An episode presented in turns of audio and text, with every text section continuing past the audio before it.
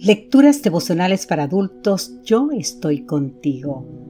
Cortesía del Departamento de Comunicaciones de la Iglesia Dentista del Séptimo Día Gascue, en Santo Domingo, capital de la República Dominicana.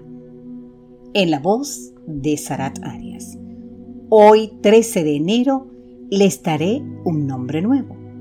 Apocalipsis capítulo 2, versículo 17 nos dice, Al que salga vencedor le daré de maná escondido y le daré también una piedrecita blanca en la que está escrito un nombre nuevo que solo conoce el que lo recibe. Mi nombre, dice el autor de la, del devocional, resultó ser todo un desafío durante los primeros años de mi infancia. Mis compañeritos de la escuela eran capaces de pronunciarlo correctamente en lugar de decir Vladimir, los más inteligentes me llamaban Vladimir y otros lo reducían simplemente a Gladi. El problema era que Gladi resultaba confuso, puesto que en mi mismo grado había una niña que se llamaba Gladys. Y eso hacía que en más de una ocasión se burlaran de mí, porque según ellos tenía nombre de niñas y yo soy varón. Un día, cansado de la situación, llegué a mi casa muy molesto y con toda la autoridad de un niño de seis años le pregunté a mi mamá, ¿por qué me pusieron un nombre de mujer? ¿Por qué no buscaron otro nombre?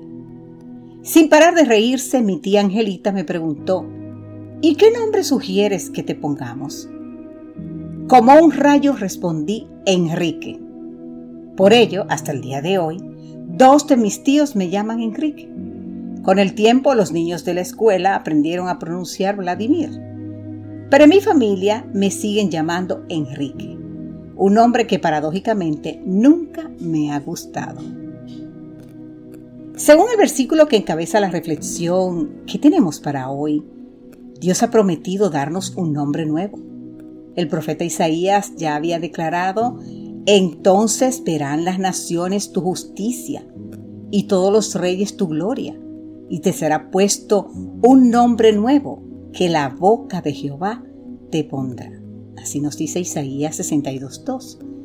Muchos siglos después, en Apocalipsis, Juan dirá que ese nombre nuevo es el nombre de mi Dios, Apocalipsis 3.12. Es decir, el nombre del Cordero y del Padre será escrito en nuestra frente. Apocalipsis 14, 1 y 22, 4. Qué gran privilegio, querido amigo, querida amiga.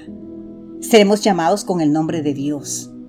Maravillado por esta nueva experiencia, el apóstol Pablo declaró, por esta causa doblo mis rodillas ante el Padre de nuestro Señor Jesucristo, de quien toma nombre toda familia en los cielos y en la tierra Efesios 3, 14 y 15. Gracias a Jesucristo, todos podemos disfrutar de una experiencia íntima y genuina con Dios. Hoy podemos comenzar a recibir en nuestras vidas el nombre de Jesucristo.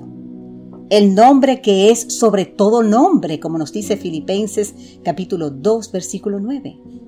Estoy seguro de que ese nombre nos gustará a todos. Que Dios hoy te bendiga en gran manera. Amén.